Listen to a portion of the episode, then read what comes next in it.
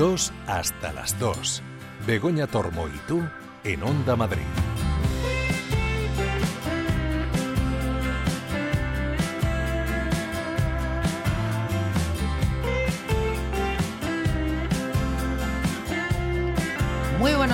Martes 16 de enero 2024 ya. En estas alturas, a estas alturas de año muchas veces seguimos poniendo el 23, pues no, ya 24. Y bueno, dos horas por delante de radio para hablar de temas que a todos nos encantan. Eh, vamos a hablar de tabernas, tabernas de Madrid, qué sitios, eh, qué lugares. Bueno, pues eh, unas cuantas, las mejores yo creo, o por lo menos las que a él le han parecido mejores, son las que reúne un auténtico experto en el tema, no solamente de las tabernas, sino de vinos, de puros, de libros, eh, un, un, erudito, Andrés Sánchez Magro, juez también de lo mercantil, que acaba de publicar con Almuzara ese libro, Tabernas de Madrid, lo castizo en el siglo XXI. Vamos a charlar con Andrés de tabernas, de taberneros y de tabernarios. Y luego eh, con Juan Luis Álvarez nos vamos a, sentar, nos vamos a tomar las cosas con calma y nos vamos a ver alguna de las series que nos propone en Enseriados. Hoy tienen que ver con parejas y eh, después vamos a hablar también de unos premios que han tenido lugar esta semana, unos premios importantes porque tienen que ver con la industria alimentaria de Madrid. Eh, Madrid Alimenta, es así como se llaman estos premios. Vamos a saber quiénes han sido los ganadores y lo vamos a hacer de la mano de Fernando Martínez, director general de la revista alimentaria, que es quien, es, eh, quien organiza estos premios. En la segunda hora, Alberto Lucchini nos trae cine películas relacionadas con el rey Arturo, no te pierdas el argumento epindárico, como dice el mismo, que ha llevado a Alberto a elegir este tema y terminaremos un poquito antes de lo habitual, porque están los compañeros de deportes metiéndonos prisa, con Isabel Aires también, como ha sido San Antón, nos va a decir sitios en donde se puede comer con animales. Un montón de cosas, eh, ya has visto, para las dos próximas horas. Nacho Cerezo en el control de realización y en la música, otro grande, Eric Clapton.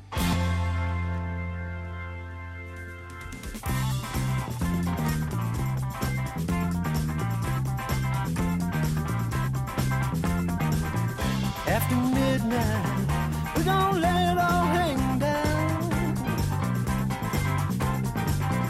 After midnight, we're gonna chug a lug and shout. We're gonna stimulate some action. We're gonna get some satisfaction. We're gonna find out what it is all about. What it is all about. After midnight, we're gonna let it all hang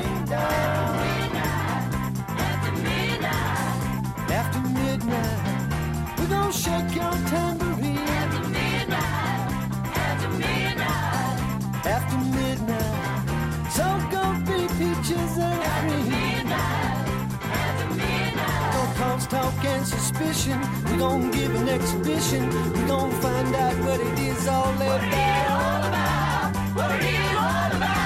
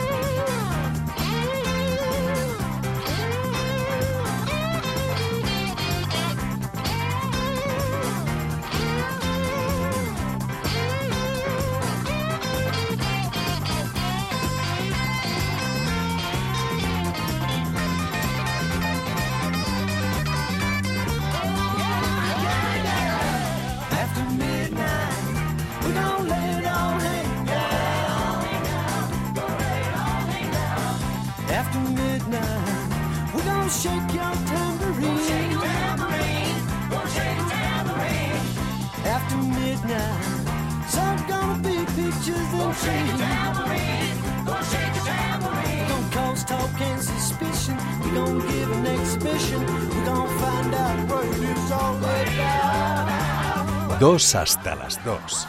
Begoña Tormo y tú.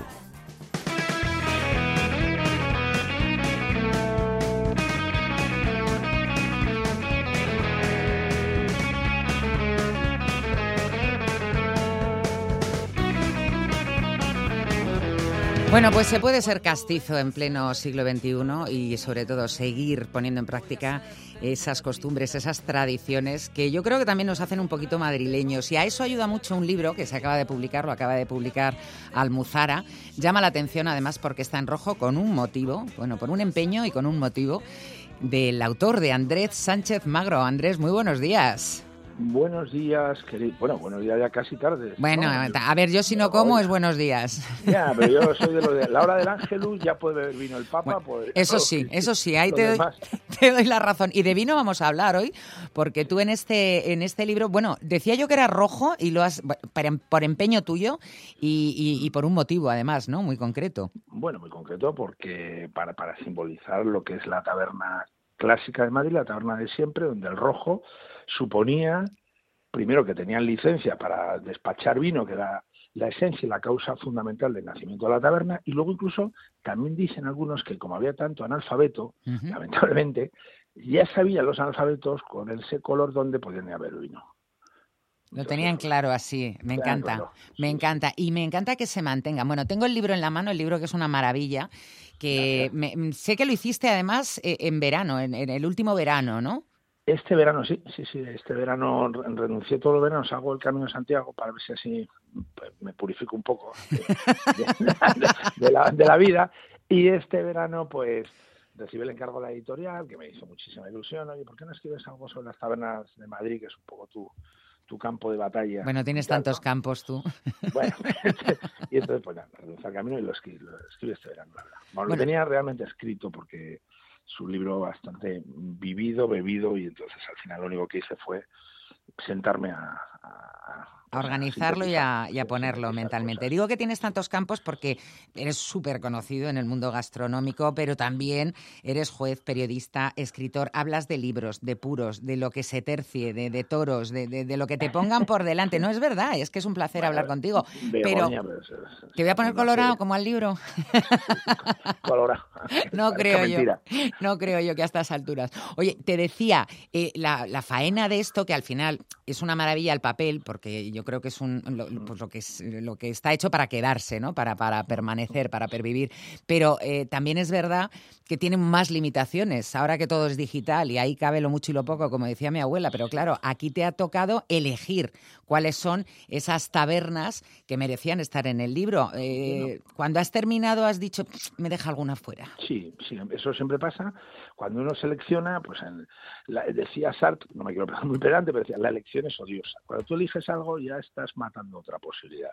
Y en este caso, cuando tú seleccionas y eh, han salido 52 eh, tabernas con capítulo propio, aunque luego hay un, estrambote que es un alboroto tabernario, de hablo de otras tantas, ¿no? Pues sí, dices, ¿y por qué? Pues seguramente por el criterio muy subjetivo del que uno, del que uno escribe, ¿no? que podía haber sido otra metodología, pues hombre, aquí alguna que sea más representativa, yo creo que están prácticamente todas las que tienen que estar. Desde luego las clásicas, eh, las clásicas no falta ni una. De las modernas, que hay sí que hay una, una opción, pues las modernas son, es muy subjetivo, porque ¿qué es una taberna moderna que, que todavía mantenga ese legado de casticismo, de tabernero, de un poco lo que es el embrujo de la ciudad de Madrid? pues eso es muy discutible. Bueno, pero van a tu criterio, como bien dices, para eso lo firmas tú.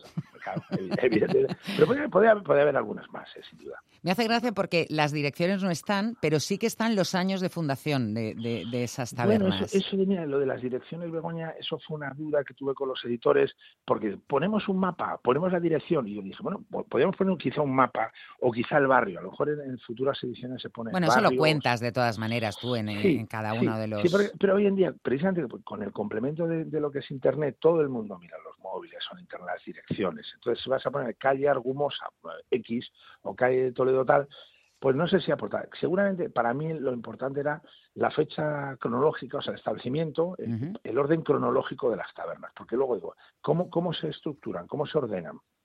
Pues por barrios, eh, pues y, también quería ver un poco de la idea de la guía, ¿no? No, que, no quería que fuera una guía al uso, porque con todo mi respeto para las guías, que son magníficas, ¿no?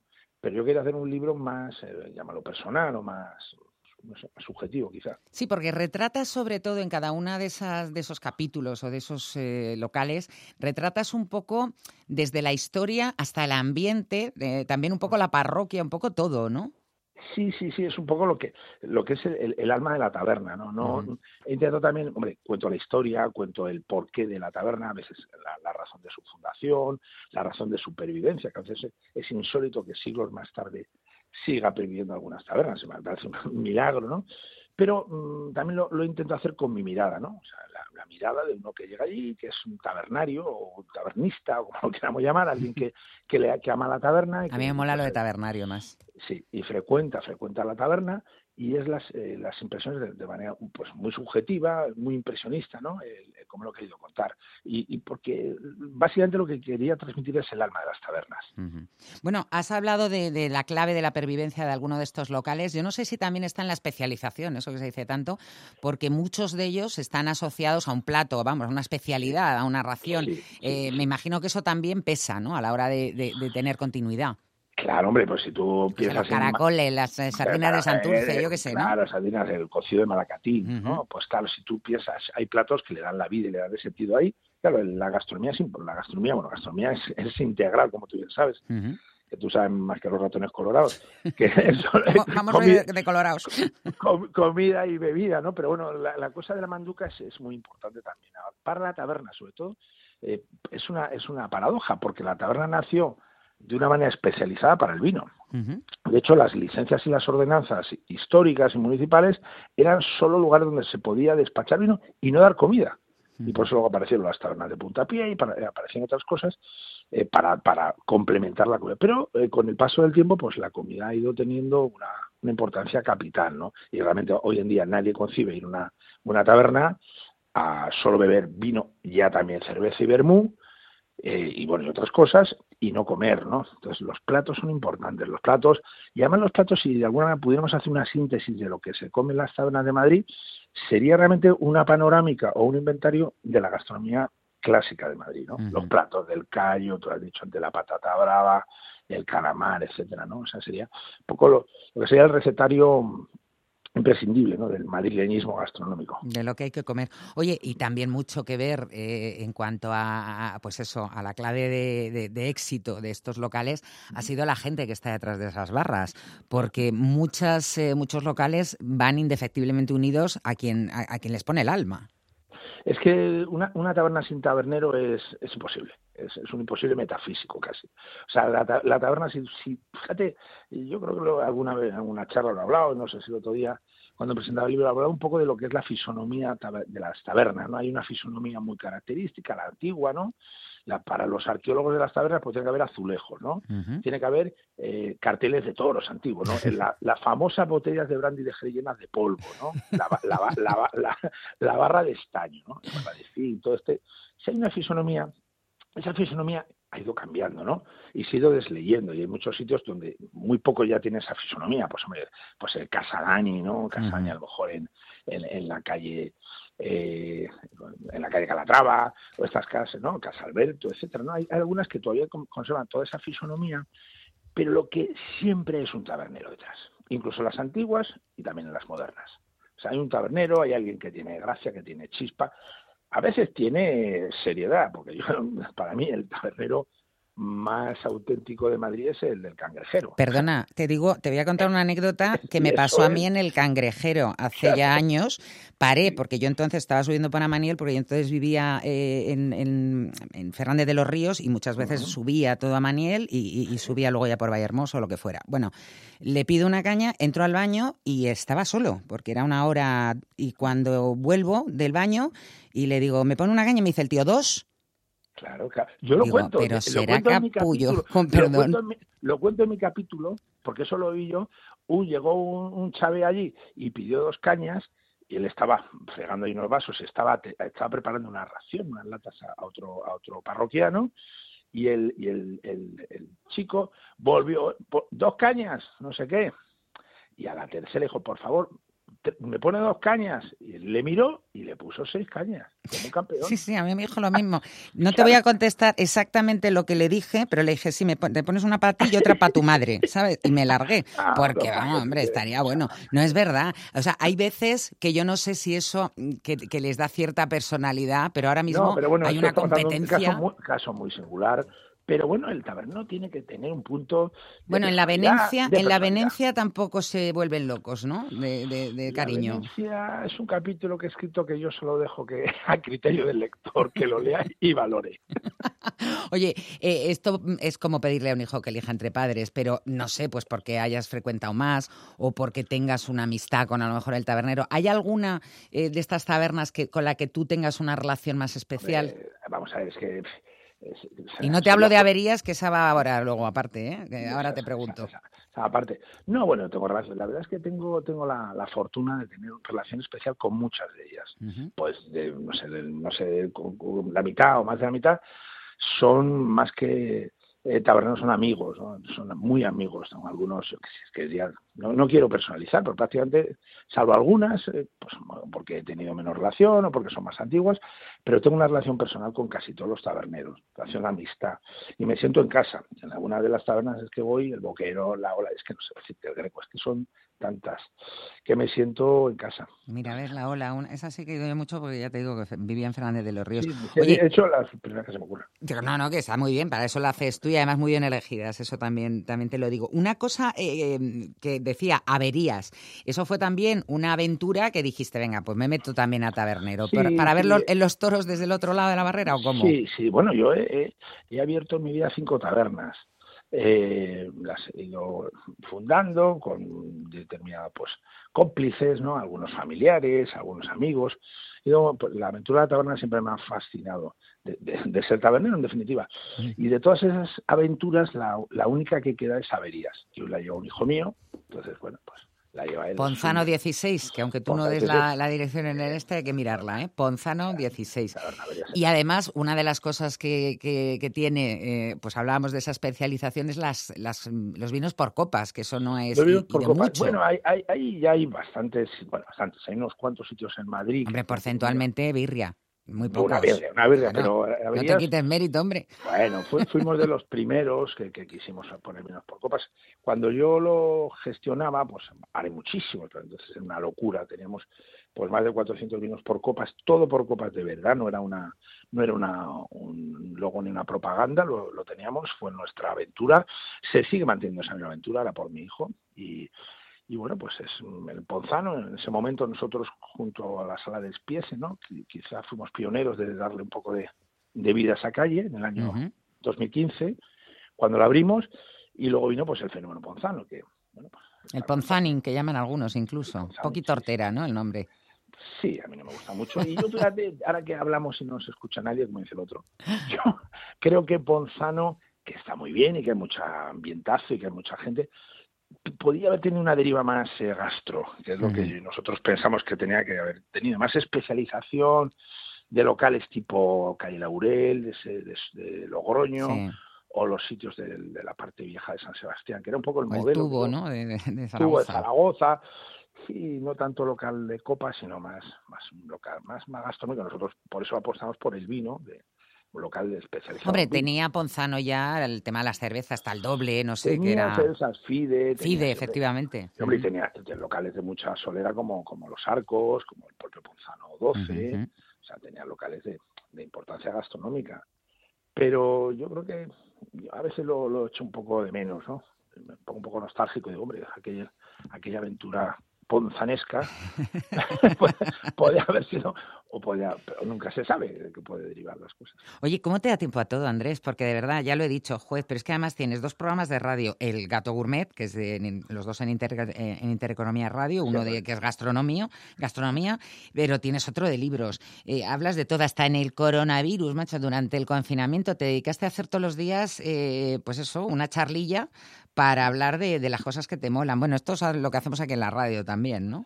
Claro, pues pues me da tiempo, pues, ¿y a ti cómo te da tiempo con el autónomo? Pues también haces un montón de Pero yo no hago ni la pues, cuarta parte de lo que haces pues tú. Yo me haría la muerta si tuviera que hacer lo que hace Sánchez Magro, vamos. A mí me da tiempo porque me apasiona todo lo que hago. Y me gusta todo lo que hago. Entonces no tengo sensación nunca. Hombre, hay algún día que estás simplemente cansado, pero no tengo sensación de fatiga.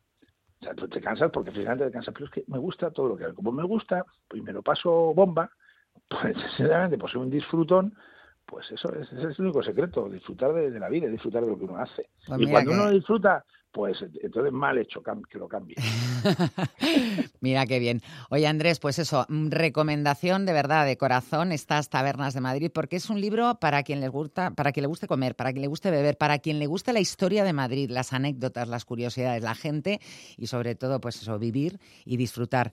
Andrés Sánchez Magro, muchísimas gracias por, por este ratito que lo hemos pasado fenomenal. Vente otro día por aquí y hablamos de tabernas o de lo que tú quieras.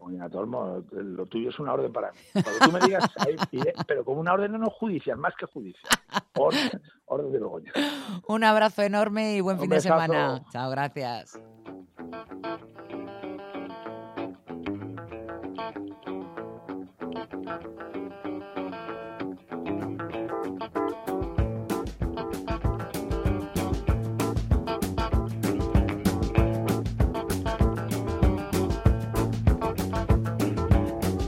nothing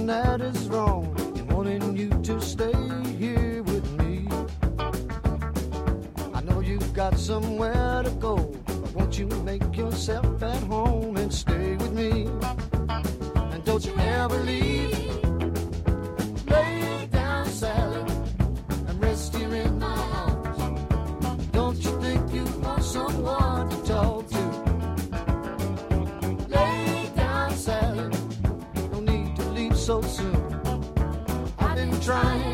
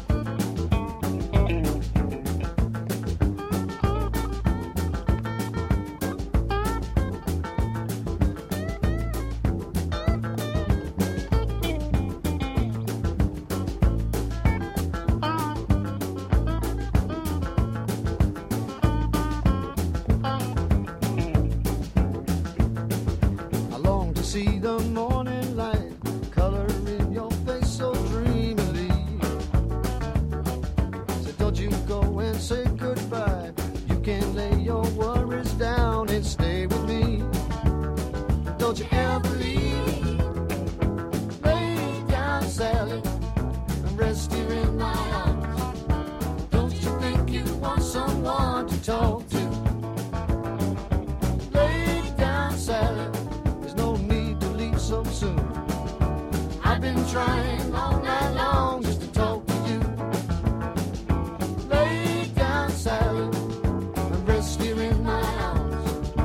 Don't you think you want someone to talk to? Dos hasta las dos. Begoña Tormo y tú. Contexto de crisis hay muchas familias que están atravesando graves dificultades para atender sus necesidades más básicas. Hoy toca dar una respuesta urgente y directa a los hogares más afectados. Tú también puedes estar donde toca. Hazte socio o socia de Cruz Roja.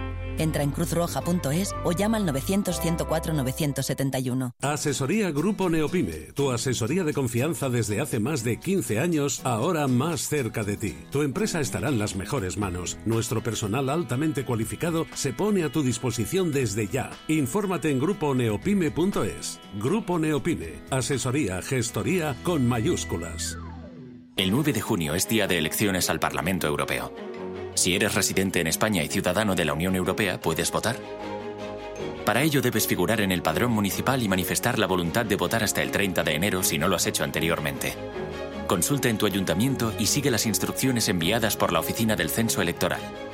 Encontrarás toda la información en el 900-343-232. Ministerio del Interior, Gobierno de España. interior.gov.es. Dos hasta las dos. Begoña Tormo y tú en Onda Madrid.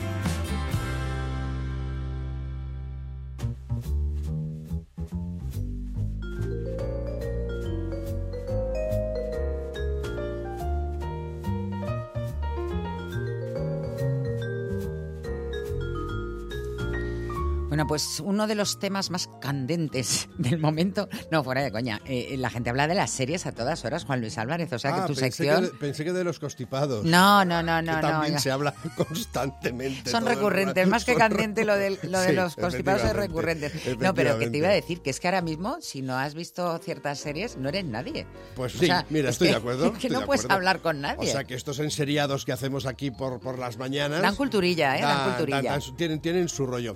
Hoy os traigo unos enseriados emparejados. No salgáis huyendo. Ya sé que en todas las series hay gente emparejada.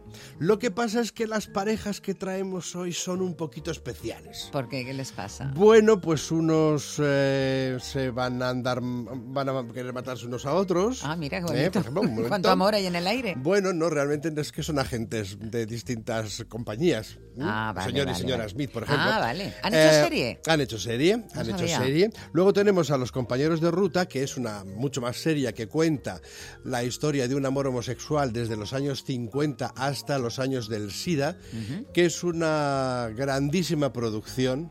Luego entraremos en detalles con ella, o sea, una pareja también un poquito especial. Eh, y luego, pues, la pareja de al lado, que van a acabar, que son dos que viven en una casa, dos que viven en otra, y como decía mi abuela, por aquí vienen los godos, por aquí los visigodos y por aquí se juntan todos. Bueno, pues un poquito, pues un poquito en, en esa línea. Empezamos con, con el señor y la señora Smith.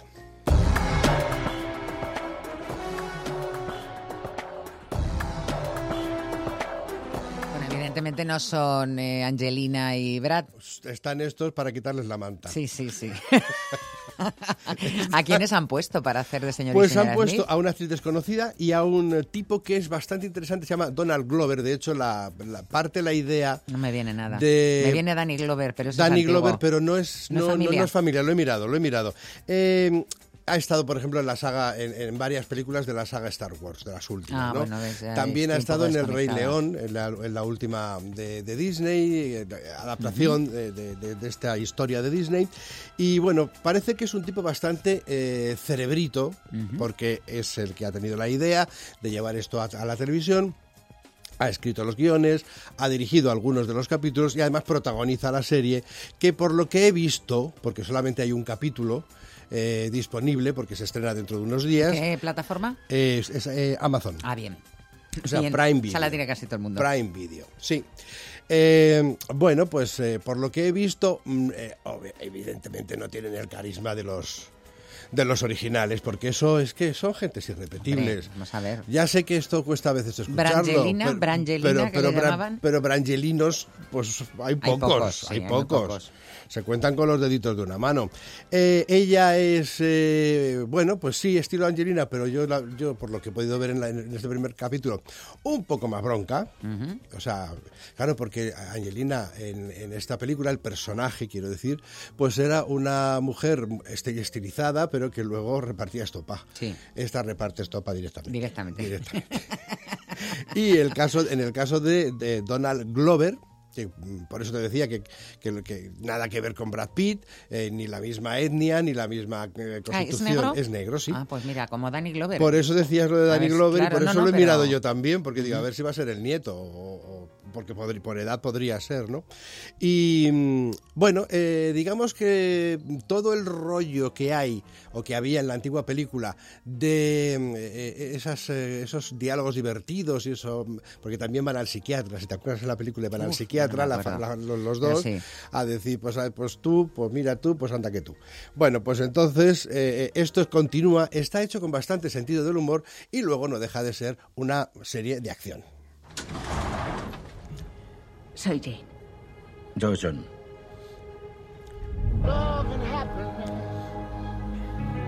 Tarjeta del banco, certificado de matrimonio. ¿Estamos casados? Sí, eso parece.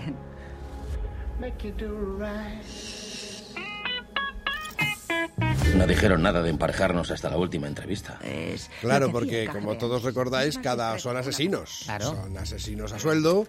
Eh, a veces trabajan juntos, a veces trabajan por separado para empresas diferentes y a veces, pues eh, como en uno de los últimos momentos, pues tienen que ir uno contra otro. A mí esto siempre me da la sensación de que parte todo de aquella película de John Huston que se llamó El honor de los Pritzi. Uy, me acuerdo perfectamente. Claro, Jack Nicholson enamorado de Kathleen Turner y Angelica Houston con la ojera, que se ganó un Oscar. Y yo creo que tiene que ver, todo, todo esto del señor y señora Smith sale un poquito eh, de ahí. Bueno, esta es... Eh, era una asesina, Kathleen Turner. Sí, claro, y él. Claro, sí, bueno, pero él, era el mafioso, él, era, entonces, él se sabía pero ella menos. En un momento determinado, pues eh, contratan a cada uno para que se cargue al otro que es un poco el leitmotiv de este señor y señora Smith, que nos da paso a otra cosa mucho más seria, que está en Sky Showtime, que tiene 10 episodios y que se titula Compañeros de Ruta.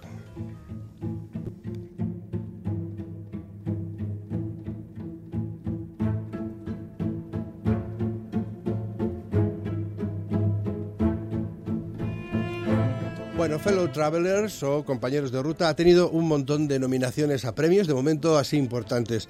Ninguno está basado en una novela importante y sigue la historia de Hawkins Fuller, un especialista en finanzas, que trabaja para políticos, ¿no? Y eh, bueno, pues él eh, quiere mantener separada su vida profesional y personal. ¿Por qué? Porque en los años finales de la guerra él ha sido héroe de guerra, ha venido condecorado, pero somos, pero es bisexual. Y entonces, pues eh, por un lado quiere hacer un buen matrimonio para cimentar toda la que todo lo que es esa parte política social, pero luego se enamora de un tipo que trabaja para McCarthy, para el de la caza de brujas, o sea, no pueden tener menos que ver, y, vamos a seguir su historia intermitente a lo largo de los 50, 60, 70, 80 y casi 90, que es cuando llegamos a, los tiempos del SIDA, que por cierto los retrata de una manera verdaderamente escalofriante. Entonces nos metemos ahí en una historia que eh, se cimenta sobre todo en, los dos personajes principales. Hay más gente, la mujer de él, por ejemplo, está estupenda. Eh, ellos son eh, Matt Bomer, el que fue ladrón de guante blanco, uno de los tipos que siempre aparece en todas las encuestas como uno de los más bellos del planeta. Y el, otro chaval es Jonathan Bailey, que lo conocimos en los Bridgerton. Bueno, ¿qué le pasa a esta serie? Se lleva muy bien, quiero decir, te interesa muchísimo lo que les pasa, porque son amores a veces queridos, a veces reñidos. Pasan 10 años entre un encuentro y otro porque por una serie de razones uno ha traicionado al otro o el otro no está en el mismo momento que el uno. Uno es el que ama, el otro es el que se deja querer, pero luego descubrimos que a lo mejor era al revés. Quiero decir, tiene muchísimas esquinas. ¿Y qué le pasa a esta serie? Pues esta serie es que no es para todos los públicos. ¿Por qué? No, no para todos los públicos, ni siquiera para, a lo mejor, pues porque de pronto hay momentos en los que se convierte en una especie de Kama Sutra. Ah, ya entiendo. Y entonces, eh, que, para mí, eh, que ya no me asusto de nada, como comprenderéis a estas alturas de campeonato, eh, es, es, completamente indiferente. Pero, pero tampoco aporta nada. pero es que le quita, le quita valor. Le quita valor, salvo en dos momentos muy concretos en los que se habla de posesión de quién posee a quién. Y todo el mundo adulto me está escuchando y sabe perfectamente de lo que estamos hablando. En esos dos momentos, porque cambian las tornas de los personajes, sí es eh, interesante que se pueda observar lo que pasa. Entiendo. Pero en todo lo demás, pues eh, me parece demasiado explícito todo. Recuérdame el nombre de la serie y la, plataforma. La serie es Sky Showtime y la, la serie se titula en inglés Fellow Travelers y Compañeros de Ruta en castellano. Señor Fuller, creemos que hay razones para hacerle una serie de preguntas. ¿Qué razones? No hay libertad para decirlo. Por favor, siéntese. ¿Alguna vez ha asistido a reuniones afiliadas con el Partido Comunista? No. El país está bajo la amenaza de los espías soviéticos. Ya veo que está en español latino. Está en español latino porque no he encontrado, no ha habido posibilidad de encontrarlo en doblado, pero está en doblado, ¿eh? está doblado ah, en, español. Es que a mí me recuerda a las películas de Disney cuando éramos pequeños. Y a mí a los autos locos. a Tierno Doyuna y a Penélope Glamour. Vamos con esa de la, del Juntos y Revueltos. Juntos y Revueltos, la pareja de al lado.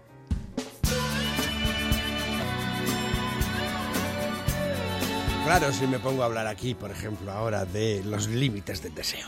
Uh, ¿Eh? madre de Dios. La doble ¿Cómo moral, vienes hoy? La eh? Consecuencia de ser infiel en un entorno aparentemente idílico. O sea, esto es como si fuera un, un- un cambio de un intercambio de parejas en Wisteria Lane.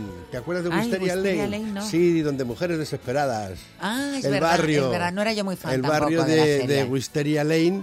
Que luego el otro día descubrí que Wisteria es glincia, que es una, una especie de... Es un árbol, ¿no? Un árbol, sí, sí, sí, sí. Y lo descubrí en la exposición de... Son los árboles estos de, que- de Monet. sí. De pronto digo, eh, pone Wisteria, digo, ¿Wisteria? Como mujeres desesperadas. Y era...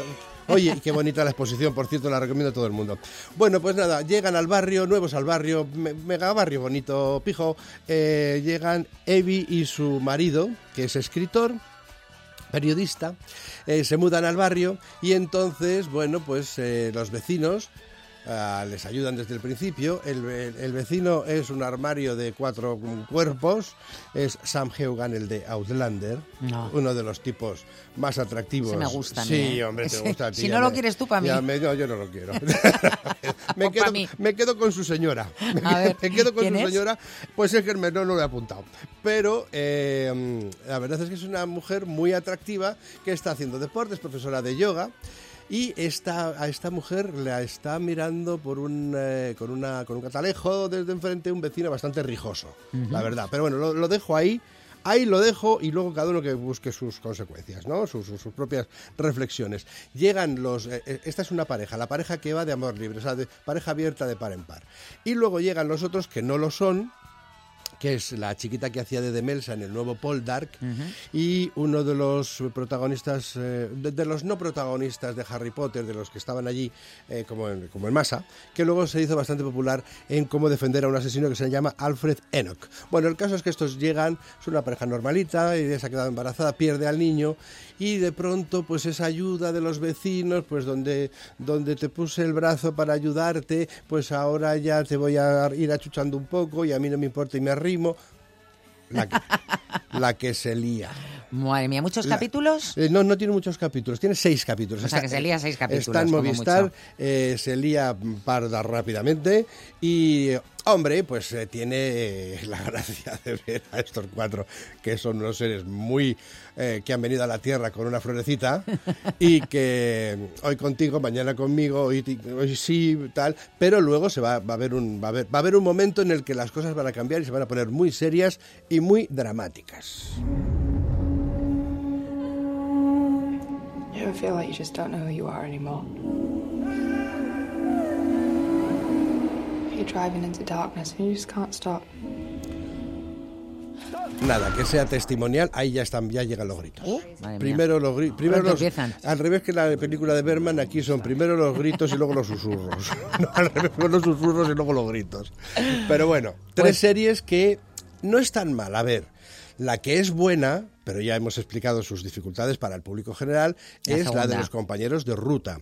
La que es eh, entretenida, pues la de las dos son entretenidas, tanto señor y señora Smith como la eh, que acabamos de comentar, la pareja de al lado. Son series pues muy llevaderas para una tarde dos de fin de semana sin ningún, vamos, sin ninguna preocupación. Sí, pues eso, que también hace falta de vez en cuando un poquito de eso. ¿eh? que tampoco todo tiene que ser sesudo y No, complicado. no, no, no. Y hay- además, pero hay, hay donde elegir. en Que este hacen falta también ese tipo de cosas. Pues Juan Luis Álvarez, eh, la semana que viene te espero con lo que tú quieras, ya lo Ahí sabes. estamos. Un Venga. besito, buena semana.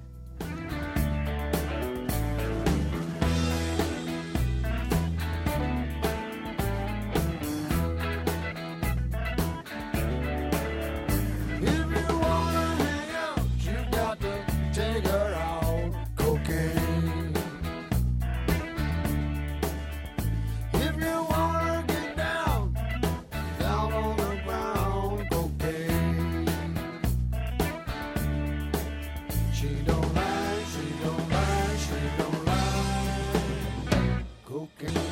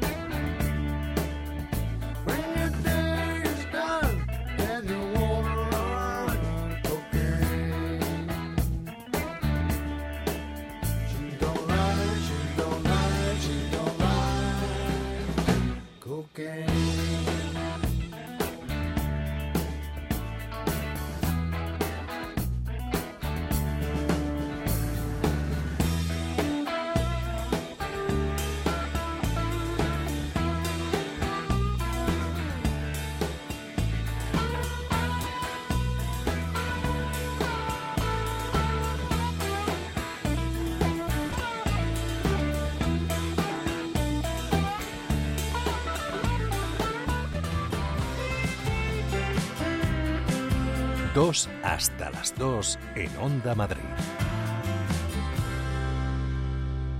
En un contexto de crisis hay muchas familias que están atravesando graves dificultades para atender sus necesidades más básicas.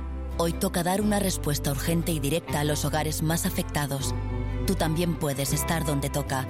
Hazte socio o socia de Cruz Roja Entra en cruzroja.es o llama al 900-104-971. En Carlos Pedrol queremos que empieces el 2024 con una gran sonrisa. Disfruta de tu tratamiento de ortodoncia invisible desde 1.316 euros. Además, te regalamos el estudio bucodental. Sí, sí, completamente gratuito. Más información en www.carlospedrol.com. Te esperamos a la salida del Metro Palos de la Frontera y Las Musas. 2 hasta las 2. Begoña Tormo y tú en Onda Madrid.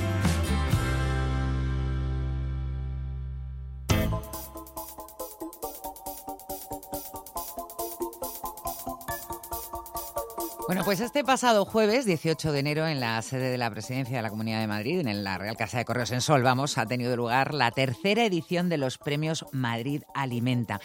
Y la verdad es que muchas veces eh, comemos cosas, nos llevamos a la boca cosas que, no sabemos ni dónde están hechas. Oye, y mola saber que están hechas en Madrid, sobre todo la historia que hay detrás de todos estos productos fabricados, eh, eh, elaborados aquí en Madrid. De eso sabe mucho nuestro invitado de, de hoy, Fernando Martínez, director general de la revista alimentaria, que es precisamente quien organiza estos premios. Tercera edición, enhorabuena, Fernando, muy buenas. Muy buenas, pues muchísimas gracias. Oye, 60 años ya de trayectoria la revista, ¿eh? Cuidado. Pues la verdad que este año cumplimos los 60 años, eh, un recorrido muy muy largo, pero la verdad que muy fructífero. Hablando de, de alimentación, a nivel nacional, a nivel internacional y sobre todo de innovación, calidad y seguridad alimentaria.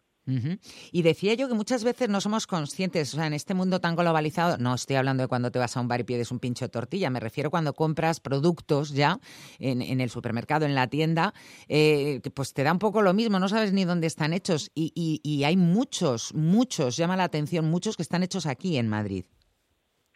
La verdad que sí. La verdad que los madrileños somos unos grandes desconocedores de lo que tenemos en nuestra comunidad. Es una comunidad que tiene grandes, eh, grandes productores de alimentos. Sí que es verdad que somos una comunidad muy pequeña en comparación con otras, pero los alimentos que salen de Madrid son de grandísima calidad, tanto a nivel de agricultura, de ganadería y de industria, que muchas veces no pensamos que, que los alimentos también salen de la, de la industria. Oye, ¿cuántos, eh, qué categorías o, cómo están, digamos, divididos o enfocados estos premios Madrid Alimenta?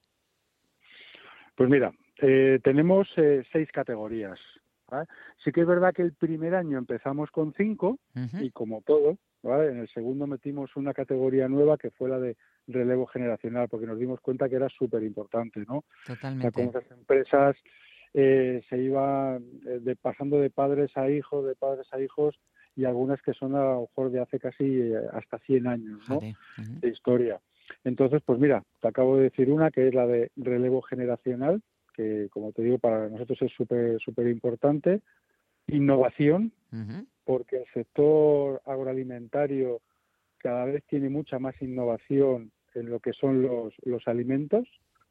Sostenibilidad, porque mm, no podemos pasar ahora mismo sin que las producciones alimentarias sean sostenibles, sostenibles económicamente, sostenibles con el planeta, sostenibles con todo lo que nos está rodeando.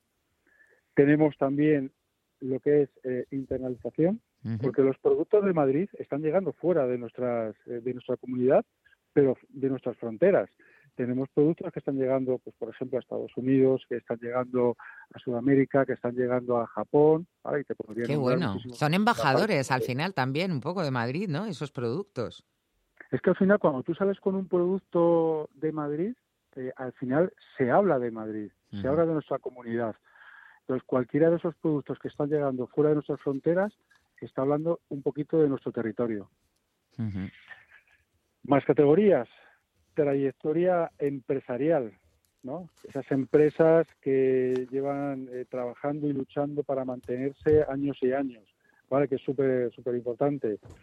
Y trayectoria profesional, ¿no? Ya a nivel personal, ¿no? De, una... Que llevan eh, trabajando en el sector muchísimos, muchísimos años. Y en algunos casos, que además tú también los, los conoces, son historias muy bonitas de, muchísimos años de sacrificio. Sí, total, porque la verdad es que, bueno, la empresa ya es un mundo difícil y cuando hablamos ya de, alimentación yo creo que, da un girito más porque, porque bueno, pues es más complicado si, si cabe. Oye, que ahora enseguida vamos con los premiados, vamos a darle un poquito más de intríngulis a la cosa, pero te iba a preguntar, eh, ¿quiénes, ¿quiénes forman parte del jurado? ¿Cómo se eligen estos premiados? Pues mira, nosotros cuando lo hicimos el primer año, teníamos muy claro que tenía que haber un jurado, y tenía que haber un jurado de Madrid, y porque esto no podía ser algo que eligiéramos nosotros eh, así un poco al, al tum, Entonces, lo primero que decidimos es buscar una representación de lo que era un poco el panorama del sector agroalimentario de Madrid para que ellos realmente fueran los que eligieran a esas empresas. Eh, te puedo decir que en las tres ediciones, eh, que además yo como digo, nosotros somos el notario, nosotros damos fe de lo que se dice en, esas, en esas reuniones, eh, son muy complicadas. ¿eh? Ya, ya me imagino, porque fíjate. Porque solamente el sacar, el decir los nominados, los tres nominados por cada categoría, a veces son muchos, muchos minutos de... De, poneros de acuerdo, ¿no? Claro. Ponerse de acuerdo y, a veces incluso hay empates, ¿eh? Me acuerdo que en esta, en esta última me decían, hemos empatado, tú, tú decides. Y dije, no, no, yo no decido, que yo solo vengo a dar fe de lo que estáis hablando. Digo, con lo cual tenemos que seguir hablando y, y, convencer a, para cambiar un poco la, votación. Y la verdad que es muy bonito, ¿eh? Es muy bonito ver cómo, cómo entre ellos van, van hablando y van, van cambiando las decisiones en función de lo que van explicando. Entonces, el, el jurado al final, pues, ¿quién forma parte? El IMIDRA. El IMIDRA era fundamental que estuviera en este jurado porque son los que conocen el campo de Madrid, son los que conocen la ganadería de Madrid. Entonces, para mí fue fundamental cuando fui a hablar, hablar con ellos y les dije, oye, vosotros tenéis que estar como miembro del jurado y están desde la, desde la primera edición con, con nosotros. Otra parte muy importante del jurado, Indea Alimentación, que yo creo que también es un, gran desconocido ¿no? dentro de lo que es el, panorama de la, de la Comunidad de Madrid. Esa investigación que se hace desde los INDEA, no solo desde la alimentación, sino de todos los INDEAs que tiene la Comunidad de Madrid, ¿vale? pues INDEA también tenía que formar parte de nuestro, de nuestro jurado, porque digamos que es la parte de investigación. Sí, porque hay mucho I más D detrás de estos productos. También estaba el presidente de la Academia Madrileña de Gastronomía, también estaba el gerente de la Asociación Empresarial de Industria de Alimentación de la Comunidad de Madrid, Román Muñoz, eh, eh, en fin, eh, cargos técnicos también, el director general de Agricultura, Ganadería y Alimentación de la Comunidad de Madrid y también por parte del Ayuntamiento el delegado del área de Innovación e Emprendimiento y luego una compañera nuestra de aquí, una periodista muy querida además por, por, por, por, mí. Iba a decir por nosotros, no, por mí. Yo la quiero mucho, a Gema Niño de, Madrid Directo. Pues ahora yo sí, te voy a preguntar ya directamente, Fernando, por esos premiados, porque, bueno, pues eh, mm, tiene mucho mérito, ¿eh? después de todo lo que nos has contado, resultar premiado en esta tercera edición de Madrid Alimenta. ¿Quién se ha llevado, por ejemplo, ese premio a la innovación? Pues mira, el premio a la innovación se lo ha llevado una empresa que el año anterior también estuvo nominada. Y te puedo decir que es muy curioso que en estos tres años eh, ha habido empresas que han sido nominadas en varias ediciones y, en la segunda han sido ganadores. Y en este caso, en la innovación ha sido MRM. Hombre, lo conocemos sobre todo por lo del jamón de Móstoles que llaman, ¿no? El, Sí, sí, sí. ¿Y por qué? ¿Qué han hecho concretamente? Pues mira, ellos ahora mismo, ¿vale? Están haciendo toda la parte de lo que es eh, más alimentos y carnes, lo que son eh, lo que son leyes. Entonces, e, es por eso por lo que han recibido el premio, a esa innovación, ¿no? A lo que están haciendo. Que además también ya recibieron un premio a nivel eh, a nivel internacional el año pasado ellos. que al final es una, una, una labor muy, muy importante. Lo que están haciendo ellos, sobre todo porque se están uniendo con lo que es la investigación. Sí, que es que al final estamos viendo que es un, requisito sine qua non, porque si no, si no hay detrás eh, eh, esa investigación, no, no hay futuro. En cuanto a la internacionalización, eh, que lo que hacéis, me imagino, pues eso es premiar a la gente que, que, lo que estábamos hablando, ¿no? Que llega fuera de nuestras fronteras y que representa un poco, son embajadores de, de la marca Madrid. Sí, lo hemos hablado, ¿no? Al final queremos poner Madrid en el foco de todo el mundo y en este caso, ¿quién mejor poner ese foco que unas conchitas de chocolate de Kodan? Las conocemos todos. ¿quién no, ha comido, no? Esas, eh, eh, esas conchas de chocolate. Pues ahora, por, ahora por lo que dices también, no solamente aquí en España, sino seguramente, pues eso, en, muchos países de, de fuera. Relevo generacional, ¿quién se lo ha llevado? Pues la verdad que el relevo generacional eh, estuvo muy complicado, ¿eh? te, lo puedo te lo puedo asegurar, porque es que muchas veces es, complicado decir por qué uno sí y por qué uno no. Y al final se lo llevó Cachopo. Ajá. Las conservas. Sí, sí, sí. Pero fíjate que, digamos, en ese grupo de relevo generacional estaban otras empresas también súper importantes como Productos Jesús y Lácteas del Jarama, ¿sabes? Sí, sí, también y al final son pequeños detalles lo que hacen que al final el jurado se decida por, por una empresa o por, o por otra. Nos queda un minuto, Fernando, perdóname, nos queda un minuto, pero quiero saber quién se ha llevado el de sostenibilidad, el de trayectoria empresarial y el de trayectoria profesional. Perdóname que vaya más tan rápido, pero ya sabes cómo es la radio. Pues mira, sostenibilidad, ¿vale? Madrid Miel que seguramente conoces a Iván y está haciendo un trabajo maravilloso con, con su, miel, con su miel de, Madrid. Trayectoria empresarial. Yo sé que te gusta el café, Café Guilis. Hombre, también, también conozco a Nacho. Ajá, Y la trayectoria profesional para Jesús Pérez. Él es director de la Unión de Cooperativas Agroalimentarias Madrileñas.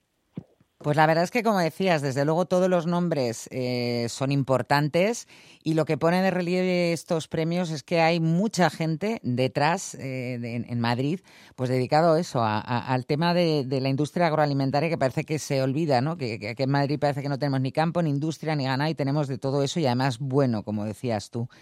Y pues no sé si quieres contar algo para animar a los de cómo se presentan estos premios que vienen, ya porque estaréis pensando ya en los siguientes.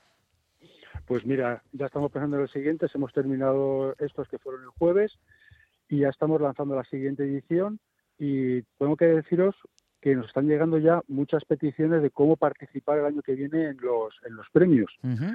y, y habrá novedades para el año que viene. Pues las contaremos también aquí. Fernando, te tengo que, despedir ya porque lo que te digo, no estamos fuera de tiempo, pero remitir a la gente a, Alimentaria, a la revista vuestra, también a, IPASA con I latina, y a IPASA, perdón, con Y, e IPASA, que es Ediciones y, Publicaciones Alimentarias, que es la organizadora de los premios para cualquier duda que, que tenga nadie. Así que Fernando Martínez, director general de Alimentaria, muchísimas gracias por habernos atendido. Muchas gracias a vosotros. Un beso. Bueno, pues ahora toca pausa para la, vamos, para, para ponernos al día, decir para el boletín, pues sí, para el boletín informativo, pero enseguida volvemos.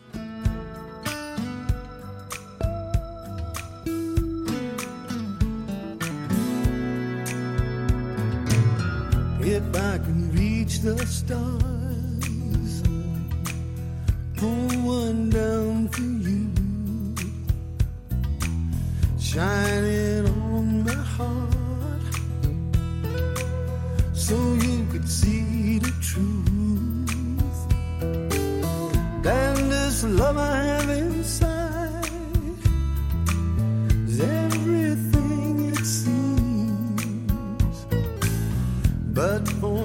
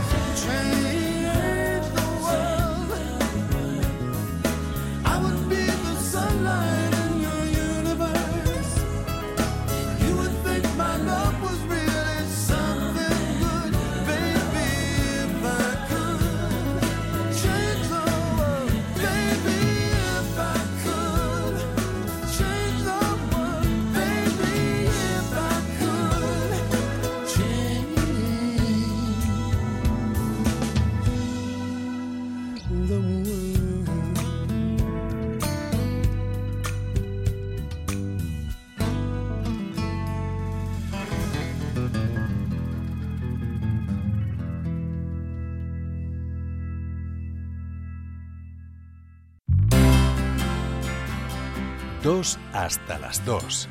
Begoña Tormo y tú en Onda Madrid.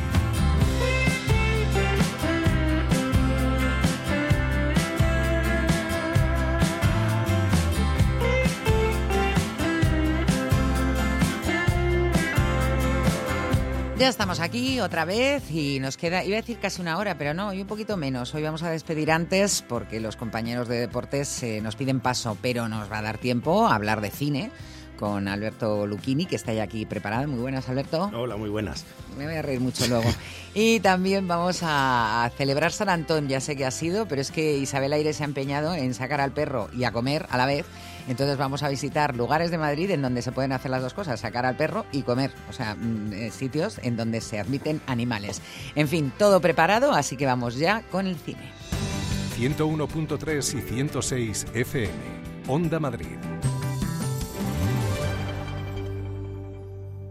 En un contexto de crisis hay muchas familias que están atravesando graves dificultades para atender sus necesidades más básicas. Hoy toca dar una respuesta urgente y directa a los hogares más afectados. Tú también puedes estar donde toca. Hazte socio o socia de Cruz Roja Entra en cruzroja.es o llama al 900-104-971. En Carlos Pedrol queremos que empieces el 2024 con una gran sonrisa. Disfruta de tu tratamiento de ortodoncia invisible desde 1.316 euros. Además, te regalamos el estudio bucodental. Sí, sí, completamente gratuito. Más información en www.carlospedrol.com. Te esperamos a la salida del Metro Palos de la Frontera y Las Musas. 2 hasta las 2 en Onda Madrid.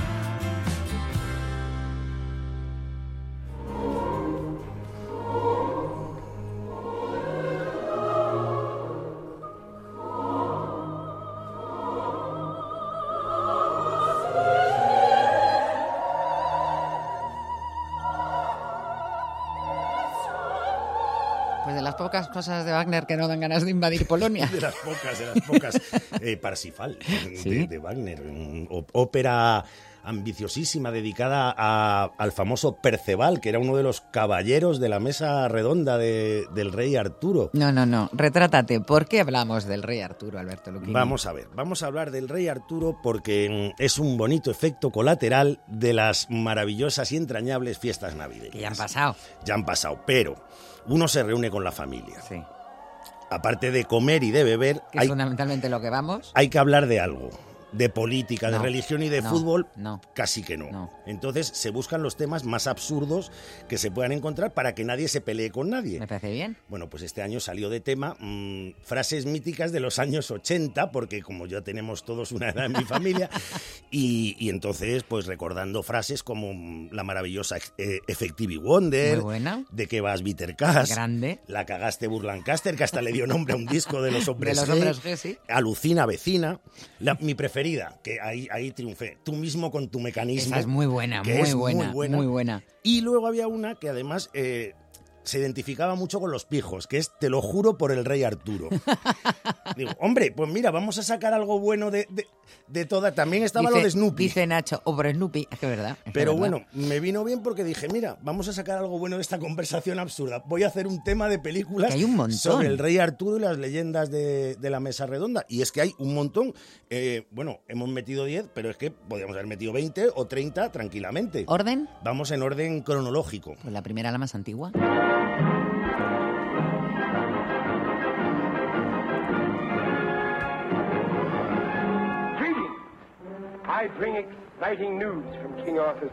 1949, si no me equivoco. 1949 y bueno, digamos que es una un acercamiento muy peculiar a, al rey Arturo porque es eh, un yankee en la corte del rey Arturo, que es la, la segunda adaptación al cine de la novela de Mark Twain, uh -huh. que cuenta la historia de un hombre de su tiempo, en, en, el caso de la novela del siglo XIX, en el caso de la película del siglo XX, que mm, viaja en el tiempo. ¿Era de Nikkei? Eh, no. no. era Bing Crosby. Ah, eso, era es Bing verdad. Crosby. Es verdad, es verdad, es verdad. Y, y, la, y claro, viaja en el tiempo y aparece en, en el siglo VI en, en, Camelot con el rey Arturo y sus caballeros, pero con los conocimientos técnicos y, y de, y de vanguardia del, del, siglo XX, con lo cual le toman por un hechicero y la película lo que juegas con los enredos es una comedia muy divertida con Bing Crosby cantando sus cancioncitas y con una preciosa y maravillosa Ronda Fleming que, que sale por allí. Pero es que la novela de Mark Twain ha dado mucho juego en, en el cine. Hombre, porque... es que esa, eso de meter a un personaje claro, de tu la, época. Ver, la, la, idea, la, idea, es buenísima. De hecho, la primera versión del cine se hizo en 1931, la dirigió David Butler y la protagonizó Will Rogers, que es un actor del que hemos hablado mucho porque era un, un cómico muy de moda en principio de los años 30, y sale en un pequeñito papel Morino Sullivan. Anda. La, la, la suegra. El la suegra de. No, Morino no. Sullivan, la suegra de Woody Ay, Allen. Perdón, Morino Jara estaba. Es que, es que, ¿sabes lo que pasa? Como ya sé que tú vas a meter el hombre tranquilo Pero o está, a John Wayne de alguna manera. Está, está, muy bien porque ya no tengo que meterlo hoy porque ya, ya lo he metido, metido yo. tú, con lo cual, bueno. Bueno, pues entonces tenemos esa versión del 31. En el año 79 mmm, se hizo una versión que era un astronauta en la corte del rey Arturo. En el año 79, ¿por qué? Para jugar con la moda del, cine de fantástico que había instaurado la Guerra de las Galaxias y, y Superman. Y luego, en el año 95, como prueba evidente de lo que hemos hablado otras veces, de que los estudios de Hollywood se copian, se hicieron dos versiones simultáneas de, la novela de Mark Twain. Una que fue Aventuras en la corte del rey Arturo, más para el público juvenil y adolescente, y otra que es Movida en la corte del rey Arturo, con Michael York, más para el público adulto. Contrariamente a lo que sucede con otras adaptaciones que, que coinciden a la vez en el tiempo, eh, aquí ninguna de las dos triunfó más que la otra. Las dos fueron sonoros fracasos.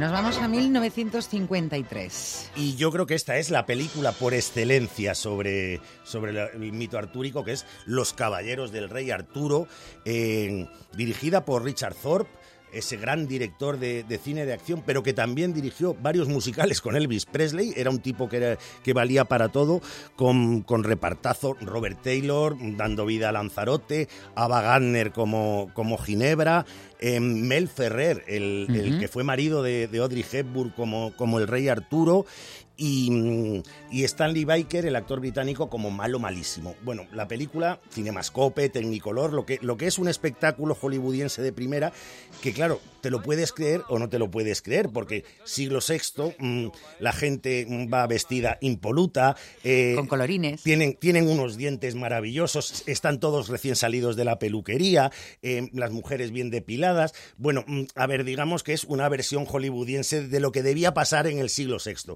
Ahora, como película de aventuras clásica, maravillosa, con esa historia, ese triángulo amoroso entre, entre Arturo, Ginebra y Lanzarote, escenas de, de, y de batallas muy bien rodadas por Richard Thorpe. Y es, esta es la típica película que lo hemos dicho más de una vez, primera sesión sábado a las 4 de la tarde.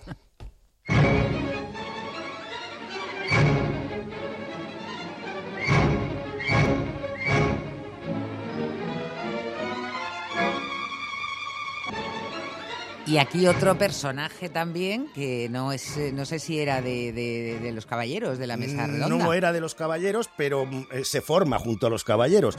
Es una película, fíjate, de la misma época, año 1954, eh, dirigida por Henry Hathaway, otro gran artesano del Hollywood clásico, y es El Príncipe Valiente. El Príncipe Valiente, que es la adaptación de un cómic que se publicó en los años 30 en, en las tiras, en, Mi casa en un ¿eh? diario dominical en, en Estados Unidos, y que cuenta la historia de este personaje se llama además Valiente, eh, que viene eh, de una familia noble vikinga donde le han dado un golpe de estado a su padre y huyen y buscan amparo en la corte del rey Arturo, donde el príncipe Valiente se forja, se forma y se convierte en un héroe para recuperar el trono usurpado de, su país.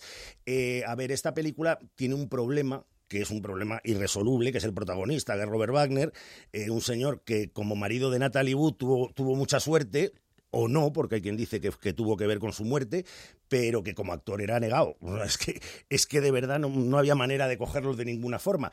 Eh, menos mal, menos mal que por ahí está Janet Leigh, que Janet Leigh. Hombre.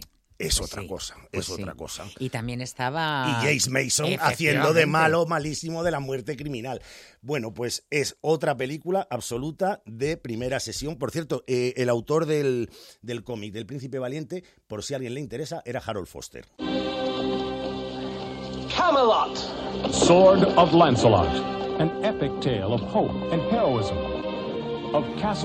Pues venga, que nos vamos a Camelot. O nos quedamos, porque no, Bueno, paremos- no se- salimos de se- ahí. Seguimos en Camelot. Lo que pasa es que ahora nos vamos a Camelot mm, en una película que está hecha desde la perspectiva de Lanzarote, en lugar de estar hecha desde la perspectiva del, del rey Arturo. Porque es una película, que es La espada de, de Lancelot, que dirigió en 1963 Cornel Wilde. Cornel Wilde, que era un actor que hizo mucho cine, por ejemplo, Ambiciosa de Otto Preminger, pero que también hizo sus pequeños pinitos como director. Hizo ocho películas con proyectos personales. La más famosa quizás sea La presa desnuda, que es la- una historia de una persecución No sin diálogos y sin palabras. Y, y bueno, pues aquí él abordó la, la historia eh, convirtiendo a Lanzarote en el bueno. Mm, vale, porque le gustaba el personaje. Eh, es una película como todas las de Cornel Wilde. mm, un vehículo para su propio lucimiento. Y en este caso además con un añadido nepotista porque Tenía su la- sobrino, la- va. no la actriz que, que da vida a, a Ginebra es Jan Wallace que era la señora de, de Cornel Wilde que es una actriz que no no tiene mucho más currículum. Pero fíjate hay una cosa mm, muy divertida.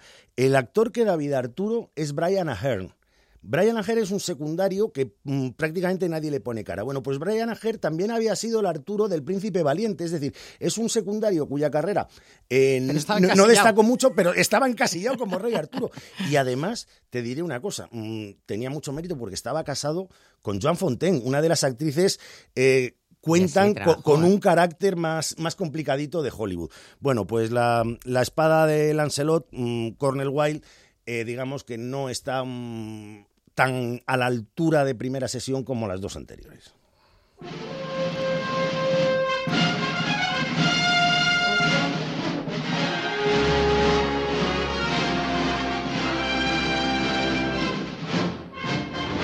Épico, ¿eh? Todo ahí, venga, Muy, venga. muy épico y muy musical. Sí, sí, sí, Bueno, Esto, esto es un... Volvemos a Hollywood.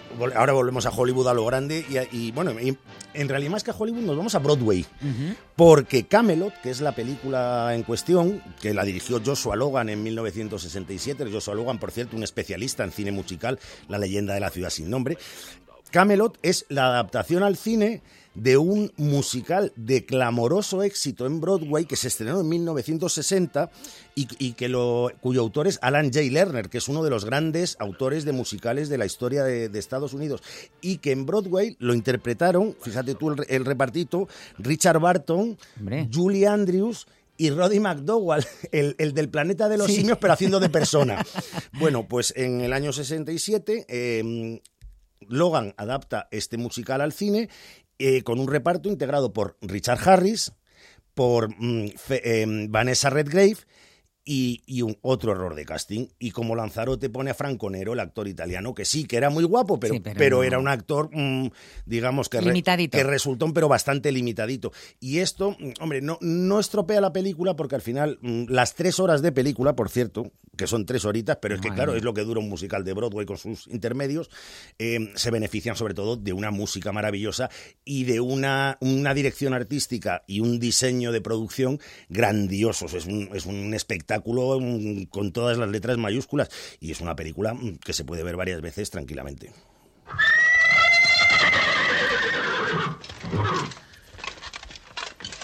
Podría salir Frau Gruber, pero no. No, no es Frau Gruber. Pero debo, debo decir que esta es de las que no vas a ver tú. No, ¿no? Lancelot Dulac. ver, dame datos. Pues es la, el acercamiento al, al mito de, de Lanzarote del director francés Robert Bresson en 1974. Robert Bresson, director conocido por su austeridad, por, por su ritmo más bien cadencioso. Lento. Eh, por, en, fíjate, en esta película eh, pone en práctica una cosa mm, que, que solo se lo podía permitir Robert Bresson. Se supone que es una película épica. Bueno, pues eh, el tío va y resuelve todas las escenas épicas con elipsis. A él lo que le interesa es entrar en la psique de los personajes, como es habitual en el cine de Robert Bresson.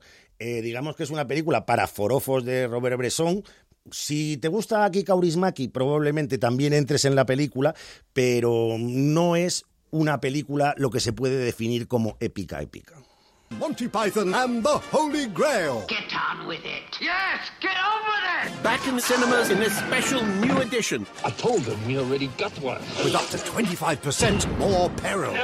Bueno, hemos encontrado esta promo de cuando eh, actualizaron, vamos, cuando remasterizaron la, la película, pero yo estuve tentada, lo que pasa que yo sé que tú eres muy... De ponerla doblada. Sí, sí, sí. No estoy muerto, no estoy muerto.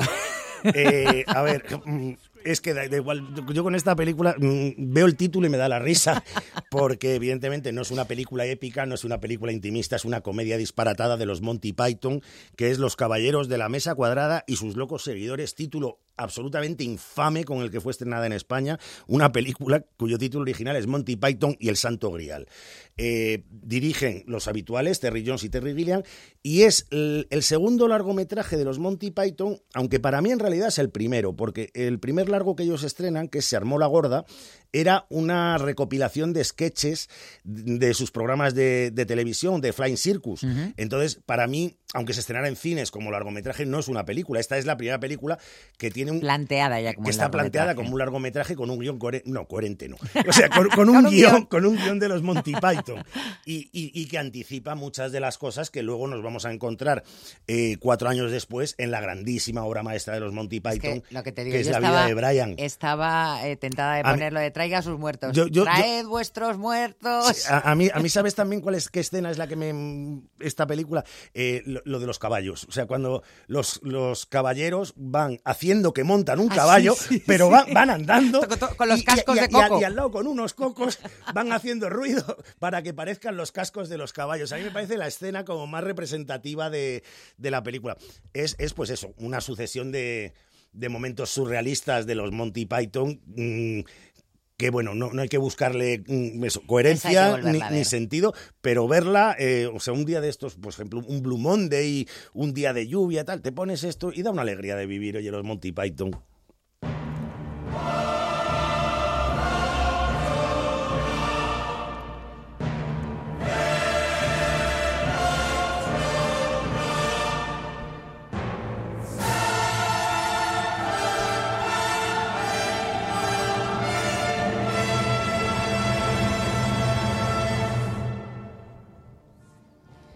Pues hemos escogido los Carmina Burana de Karl Orff porque yo creo que mm, esta película eh, lo puso de moda, ¿eh? Lo puso de moda, además es que me encanta el Carmina Burana, o sea, es, un- es una de las, de las composiciones más... mm, Épicas.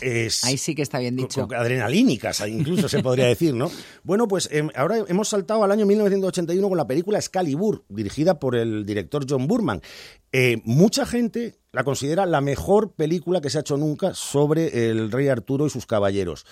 Mm, ¿Por qué? Tú no. Mm, a ver, a mí es que me parece que tiene un, Por la cara que pones tú que, no. que es un pelín lenta y un pelín confusa, sobre todo en, en las escenas de batallas, porque mm, Burman eh, lo que sí hay que reconocerle es que antes nos quejábamos de que de la visión hollywoodiense del medievo y aquí Burman nos ofrece un medievo como, como Dios manda, es decir, con gente desdentada mm, que se mueve en el barro, sucia, mm, eh, costrosa. Maloliente. Pero ¿qué pasa? Que, que para que, que tenga más credibilidad apuesta por una fotografía muy, muy oscura. Entonces, en las escenas de batallas, esa fotografía muy, muy oscura, tú ves que se están pegando dos, pero no sabes quién es el que le pega al que no le pega. Entonces, eh, me parece que por ahí mm, la película flaquea un poquito. Con todo, reconozco que es un gran acercamiento a la leyenda artúrica, porque además cuenta la historia de Arturo antes de convertirse en Arturo. De hecho, Excalibur por si alguien no lo sabe, es, es, la famosa espada que sacó de una piedra y que le valió el, el título de rey.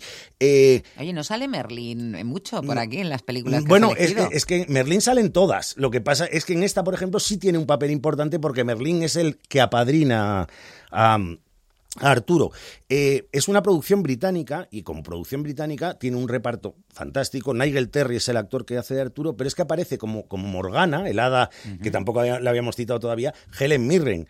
Pero es que en un papelito muy pequeño, muy pequeño, muy pequeño, vamos, que era el, el cuarto, creo que era la cuarta película de, de su trayectoria, pero con un papel súper secundario, aparece un tipo que luego se convirtió en Schindler que es Liam Neeson. ¿Qué me dices? Bueno, pues si, si alguien ve Excalibur y busca atentamente, hay una escena en la que aparece Liam Neeson. Ahí queda.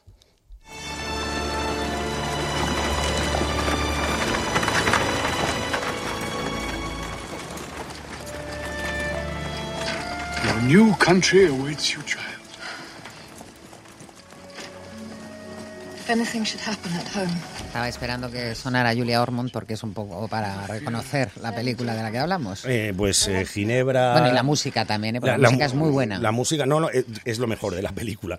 Eh, fíjate, El primer caballero, película dirigida por Jerry Zucker. Jerry Zucker es el autor de Aterriza como puedas, que luego se pasó al cine supuestamente más serio, sobre todo romántico. Hizo Ghost, un mega éxito, y gracias al mega éxito de Ghost, hizo este El primer caballero, en el cual contó con el mejor reparto que se podía contar en el año 1995. Richard Gere, actor de moda, que venía, que venía de hacer Pretty Woman, entre otras cosas, Sean Connery, en un brillantísimo momento, y Julia Ormond, que era justo en el momento en el que vivía mm, su periodo de gloria. No fue muy largo, pero es cuando... Es que tampoco era muy Bueno, buena, ¿no? pero fíjate que, que se atrevió a hacer un Sabrina. Ya, ya, ya, O ya. sea, se atrevió a hacer el personaje de Audrey Hepburn en una versión nueva de Sabrina. Con Han Solo. Con, con Han Solo, sí, sí, bueno, y, y Greg Kinnear. Eh, mejor olvidemos la versión esa de Sabrina. Bueno, aquí la película lo que plantea es un triángulo amoroso, no le interesa para nada la historia artúrica ni la credibilidad, simplemente el triángulo amoroso entre los tres, que por cierto, Hollywood también tiene sus cosas, porque Julia Ormond en la época tenía 30 añitos recién cumplidos. Richard Gere ya tenía 40 y muchos, pero es que Sean Connery tenía 60 y tantos. Hombre, eh, yo creo que mm, habría A ver, que... en aquella época los reyes se casaban con niñas, seguro. Sí, sí, pero no, no- no sé si llegaban a los sesenta y tantos. Bueno, es, digamos que es una mm, épico-romántica, bueno, romanticismo en, en Camelot en la época del rey Arturo. Bueno, para echar el rato.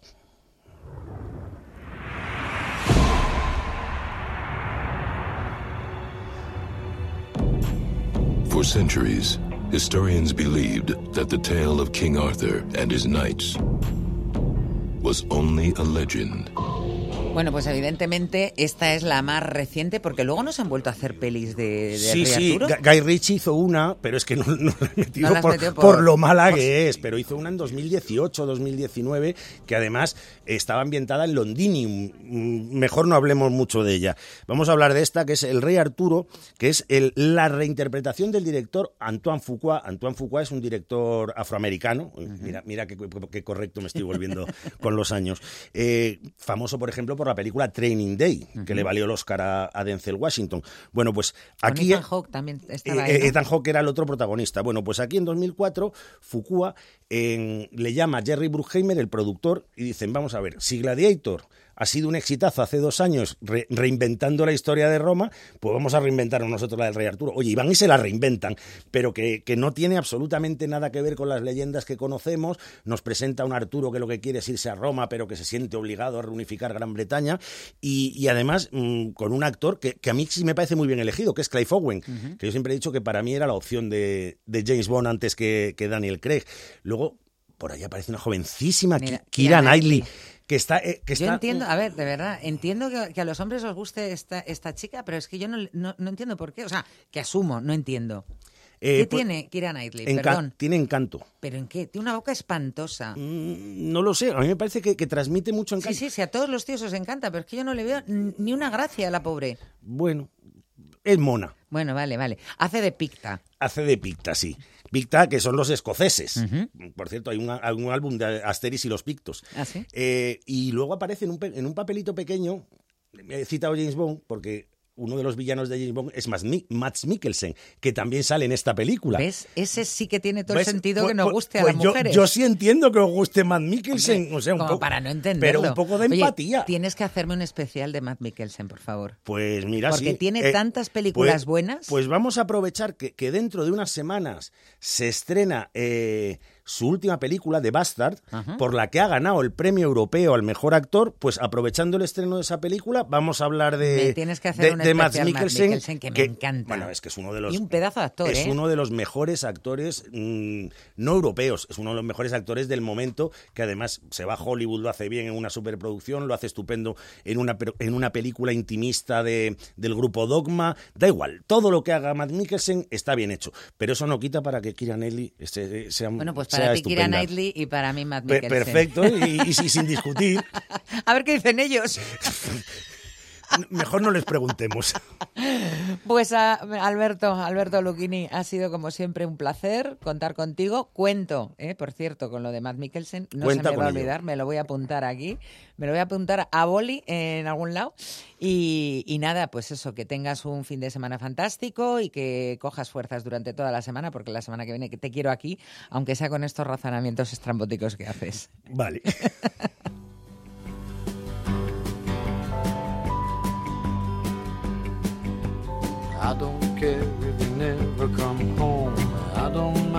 if you just keep on rolling away on a distant sea. Cause I don't love you when you don't love me. Cause a commotion when you come to town. You give them a smile and they melt. Having lovers and friends is all good and fine, but I don't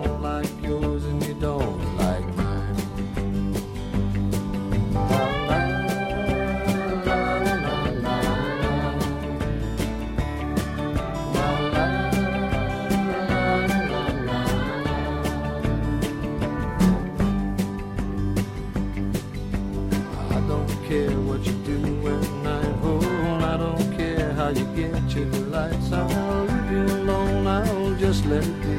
I don't love you and you don't love me. I got a problem. Can you relate? I got a woman.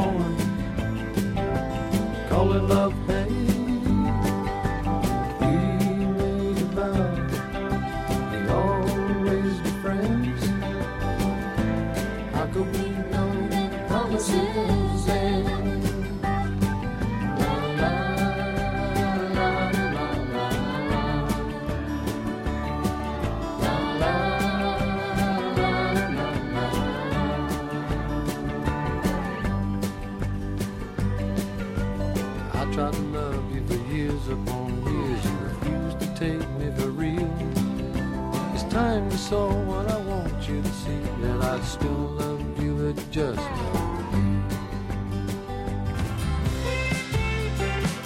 Dos hasta las dos. Begoña Tormo y tú en Onda Madrid. En un contexto de crisis hay muchas familias que están atravesando graves dificultades para atender sus necesidades más básicas. Hoy toca dar una respuesta urgente y directa a los hogares más afectados. Tú también puedes estar donde toca. Hazte socio o socia de Cruz Roja Entra en cruzroja.es o llama al 900-104-971. La función va a comenzar. Prepárense para una velada de risa, emoción y puro teatro. Burro Soy Carlos Hipólito y les invito a un viaje inolvidable a lomos de un asno milenario. Del 17 de enero al 18 de febrero en el Teatro Reina Victoria. Entradas a la venta en el teatroreinavictoria.com. Dos hasta las dos en Onda Madrid.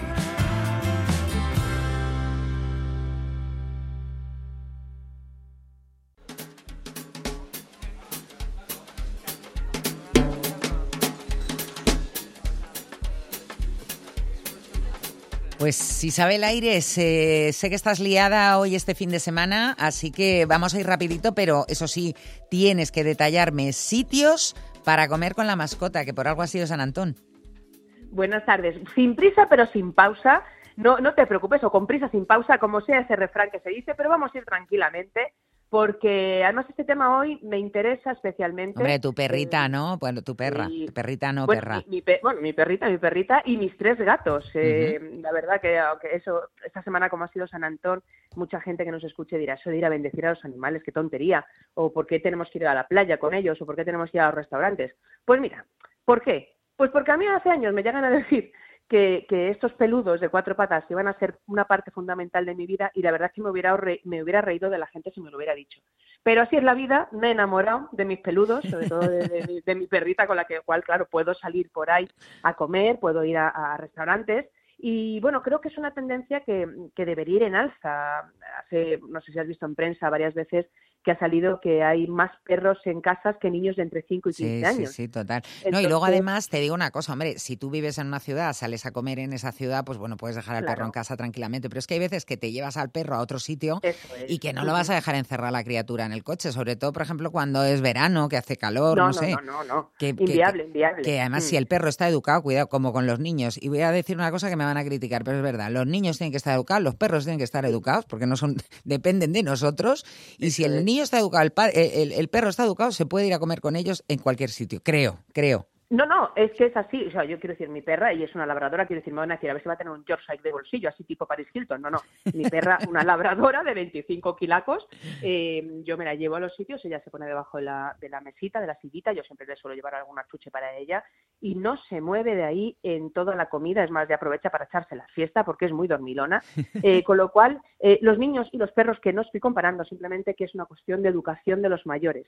si se les educa a, pues eso, a ser respetuosos, a ser sociables y a tratar y a comportarse bien, pues no pasa nada. Te aseguro que son mucho más limpios los perros que algunas mm, personas que yo veo en la playa que son un poquito más guarronas. Te lo compro, te lo compro, te lo compro completamente. Venga, pues vámonos de ruta, ¿cómo lo quieres llamar? Canera, me canera, más que canina. Venga, va, por ruta canera. Puede ser cañera, pero va a ser canera, bueno, o canina, las dos nos vienen bien. Mira, me voy el primer sitio, eh, que además así ya nos hacemos una idea, el perro y la galleta. Ya el nombre es una declaración de intenciones. Absolutamente. Eh, además, por las dos partes, por el perro y por la galleta, porque es de Carlos Moreno Fontaneda, de las galletas Fontaneda, de las galletas María de toda la vida. Bueno, pues es un grupo de restaurantes que ha ido creciendo ya y ya tienen siete direcciones en Madrid. En Retiro, en Chamberí, en Castelló, dos en Malasaña y acaba de abrir una en Valdebebas. Bueno, además es un sitio como muy cuidado, una, decoración cuidadísima. Muy cool, y, Sí, es muy cool, sí, sí, es muy cool. Además, cosas riquitas, así como variadas para poder comer, eh, que tenemos hasta el toque de las galletas Fontaneda. Eh, por ejemplo, uno de sus platos que tiene unas berenjenas rebozadas en galleta con parmesano y pomodoro. Luego hay unos entrantes, sí, muy rico, muy rico, además muy original. Luego entrantes para compartir, pues una miloja de patata y huevo con setas, unas guiozas de pollo. Eh, tienen, por ejemplo, pastas y arroces como un risotto de rabo de toro. Carnes, tiene una hamburguesa muy rica, pluma ibérica, unos tacos de entraña. Y de postre, pues la tarta de mamá, que lleva también galleta, galleta y chocolate. esa sí, sí, sí, ¿Y no tienen natillas con la galleta, que es lo típico? Mm, no tienen, pero, o sea, tienen, y además es que tienen un obrador que han abierto donde podemos comprar diferentes eh, tartas eh, que hacen también con las galletas. Así que sí, sí, tienen también su natilla con su galletita encima. Y por supuesto, los perros tienen su galletita, tienen su agüita y vamos, van a estar como, como marqueses. Mira qué bien. Precio medio, unos 40 euros nos gastamos en el perro y la galleta y eso vamos con nuestros con nuestras mascotillas al lado. Pues no está nada mal. Venga, vamos ahora. ¿A, qué me llevas a comer? Uh, qué rico. Me apetece. Bueno, es que hasta ahora te advierto corcho pan pintado de verde me comería. apetece todo. Mira, eh, nos vamos a, una hamburguesa, a Homburger. Eh, no es un fast food, es un fast food, la verdad, porque Homburger llevan 18 años, está en la calle Silva. Y bueno, pues eh, se caracteriza porque es algo como muy nuestro. Es kilómetro cero, eh, productos que son eh, de pequeños proveedores locales, carne de ternera ecológica que, que, pican ellos mismos y además utilizan solo partes nobles. Tienen en carta 14 hamburguesas además tres de pollo y tres veganas. Uy, a mí cuando hay tantas, cuando hay tantas me despistan. Yo prefiero que me den menos opciones. Bueno, mira, hay las habituales que siempre podemos encontrar y una muy original, sobre todo para los que les gusta el foie. Eh, foie burger con carne 100% ecológica, eh, foie, queso raclette, cebolla macerada en salsa kimchi y trufa. Y va además con unas patatas con mayonesa trufada y son 15,90 lo que cuesta la hamburguesa. Y fíjate que por 15,90 con esa hamburguesa ya has comido. Así que menos mal que aquí también al perro le dan alguna chuchería, porque es que si no yo creo que nos querrían quitar estas hamburguesas tan sabrosas y tan que huelen tan ricas, ¿no? O sea que sí, Homeburger también es una opción muy buena para ir con perros. Me apunto Homeburger, venga. Apunta. Me voy a Arturo Soria 207, me voy al jardín de Arturo Soria, que es uno, bueno, ya sabes, un vergel de los más conocidos y de los más maravillosos, un entorno mágico. Fíjate, pero es verdad que es un sitio al que voy más en verano, porque claro, como tienes la terraza y tal, pero que también hay que acercarse en invierno, claro, porque se come igual de bien, ¿es verdad? Bueno, se come igual de bien, es que tiene además varios espacios. Tiene terraza descubierta, que es la que vas en verano, tiene una terraza cubierta, tiene una zona de chill out y un salón acristalado. Y a la terraza descubierta, a la terraza cubierta y a la zona chill out podemos ir con nuestros perros. Em, bueno, su carta puede ser para cualquier hora del día porque están abiertos todo el rato. Eh, si queremos un picoto ligero, pues yo que sé, unas croquetas están riquísimas, por ejemplo, que nos queremos sentar así más tal, pues hay unos tacos de rabo de toro con cebolla curtida y aguacate muy ricos, el stick tartar que te preparan en mesa, así, eh, con, bueno, pues con toda la... Como se tiene que hacer, vamos. eso es, eso es. Y ahora, por ejemplo, en invierno, los viernes están preparando cocido madrileño. Ay, lo conté el otro día yo en el programa de Eli del Valle, sí, porque es que dices, me parece un planazo lo de cocido y copa, además, pues por tres euros más. Además, un viernes, sí, y un viernes, que es como que ya acabas la semana eh, pues muy, muy bien. y también es el premio, el premio haber llegado el viernes. Eso es. es. un sitio además muy bueno para el after work, así que yo qué sé, pues salimos de paseo, nos vamos allí al after work, nos vamos tal, y, allí vamos con nuestra mascota, entre paseo y paseo, pues un, un gistoncito, Apuntado. croquetillas. Apuntado, qué ricas. Me voy a Chueca, me voy a un local muy desenfadado, eh, que también además le ponen alfombra roja a nuestros perros, es Frida Madrid, está en la calle San Gregorio y se puede estar desde el desayuno a la cena y bueno, con ellos siempre. Así que aquí, mira, voy a hacer un brunch, me voy a tomar un brunch. Mira. Eh, sí, mira, está sábado, domingo y festivos entre las 11 y las 2 y por 22 euros por persona, bueno, te ponen un, pues ese desayuno brunch, eh, pan de hogaza tradicional, mantequilla y mermelada, tomate y aceite de oliva, salmón ahumado, jamón ibérico, ricota, huevos revueltos, trenza de chocolate belga, yogur casero, todo eso por 22 euros. La fruta, el zumo naranja. Sí, o sea, lo que es un pedazo de brunch completo, completo por 22 euros. Está bien, ¿eh? Menos mal que vamos acompañados de aspiradoras con cuatro patas, eh, por si acaso algo no nos terminamos, para que nos ayuden ellos a. Pero cuidadito, eh, con lo que les damos a los perros. cuidadito, cuidadito, cuidadito. con mucha calma. Mm. Nada de dulce, ¿eh? No, siempre. Nada, de dulce. Nada. Pero el pan duro les viene muy bien, por ejemplo. El, pan, duro, para los dientes. Sí, para los dientes, para limpiar dientes. Sí, sí. Yo veo que tú controlas, nos vamos a ir ahí. Bueno, me sigo ahora, me voy a Madame, que es un restaurante en la calle Luna, mm, no lo. Eh, que además busca un poco integrar la vida bulliciosa del barrio en el que está con, con ese aire parisino y sobre todo con buena comida. Eh, mira qué platos estrellas tienen, porque algunos son muy interesantes, como las croquetas de cabrales con alioli de manzana asada que hacen, uh. a dos eh, a 2,50 la unidad. Alcachofas en salsa de caramelo y foie, también muy curioso y es uno de sus platos estrella. Los nem que hacen de pollo con salsa hoisin o unos mejillones de curry thai con patatas fritas.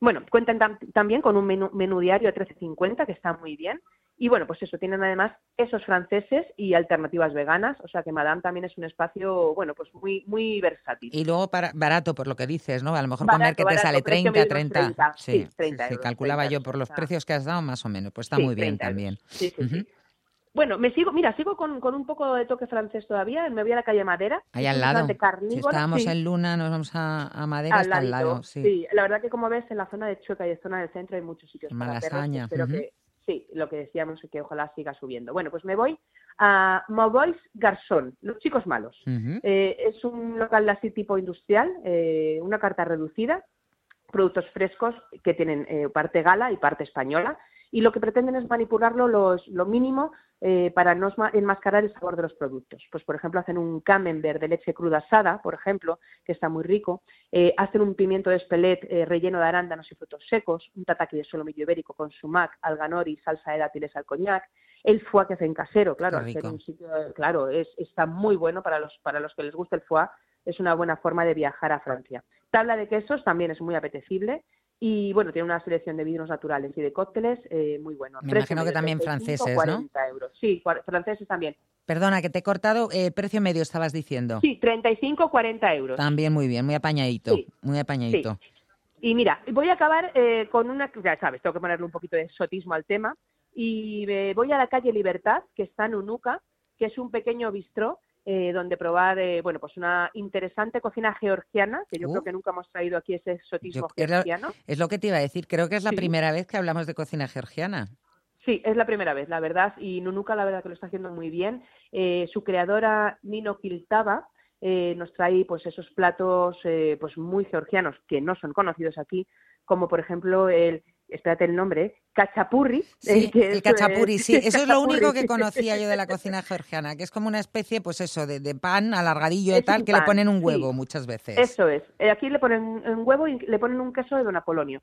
Eso es un plan, eso, un pan eh, planito, hornean al momento y lo rellenan. Lo ponen normalmente así como forma de ojo. O sea, eh, sí, eso es, con el, con el, lo doblan, en medio. Eso, hacen como una barquita, si es el que yo conozco, vamos, el que... Eso es, sí, sí, sí, eso es, eso es, eso es. Y eso, tienes muy, muy, muy sudoso y muy rico. Y también hacen otra, otra cosa muy típico georgiano, que es el eh, cacharco, que es una sopa picante de ternera o de cordero. y en Nunuca, pues 35 euros de precio medio, que también está muy bien. Y hemos ido a un sitio exótico georgiano con nuestro perrete también para que conozca mundo. Me ha faltado tener a tu perra, por cierto, ¿cómo se llamaba tu perra? Que no me acuerdo. Mi perra se llama Curry. Curry. No podía ser de otra manera, por supuesto. bueno, perdona, yo ahora tengo dos gatos que son Ravioli y Moca. O sea, que es que eso, eso al final la cabra tira al monte. pues eso. Lo llevamos, que digo que le tenía que haber preguntado a tu perra hoy por, por mm. estos locales que qué le parecían. Porque claro, tú me has contado desde el punto de vista humano, pero si esto es dog friendly, pues habrá que ver cómo tienen a los perros allí también. Bueno, no te la paso el teléfono ahora porque la tengo por ahí corriendo, pero si no te la pasaba y seguramente en un par de ladridos te iba a decir sobre todo que iba a reivindicar que haya más sitios eh, donde puedan ir, donde podamos ir con ellos, porque bueno, pues son nuestra vida y, y que lo que decíamos antes, que estén, que sean limpias, educadas y sociables es tarea nuestra, no es tarea de los perros, que los pobres no tienen culpa de nada. Totalmente de acuerdo, Isabel, y efectivamente, no, no vamos, yo he estado en muchísimos sitios donde había perros al lado y si el perro está tranquilo y quietecito, vamos, ni, ni, medio problema, al revés, eh, hay que dejarles también a los perros que mucha gente luego se dedica a tocarles cuando están en los restaurantes y decir, luego quieres que esté tranquilo, no, no le jales, no, le jales.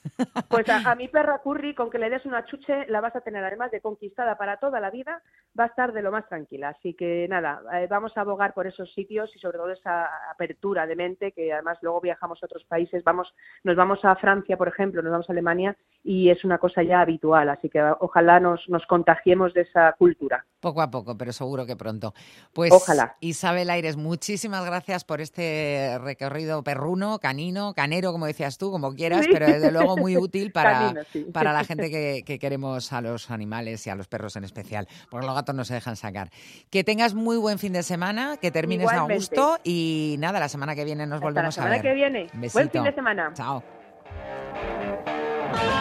Bueno, pues nosotros lo dejamos aquí ya, nos eh, tenemos que ir, eh, Nacho Cerezo también, no sé si se queda con los de deportes, no, también se va, no, me, dice que no, que nos vamos, nos vamos a buscar, aunque no tengamos perros, nos vamos a ir a algún sitio a tomar una cañita, que ya es hora, así que nada, te deseo que disfrutes mucho de lo que queda el fin de semana, que todavía queda, y que si te has quedado con ganas, eh, pues nos pongan, nos sintonices el próximo sábado, aquí a las 12. Buena semana.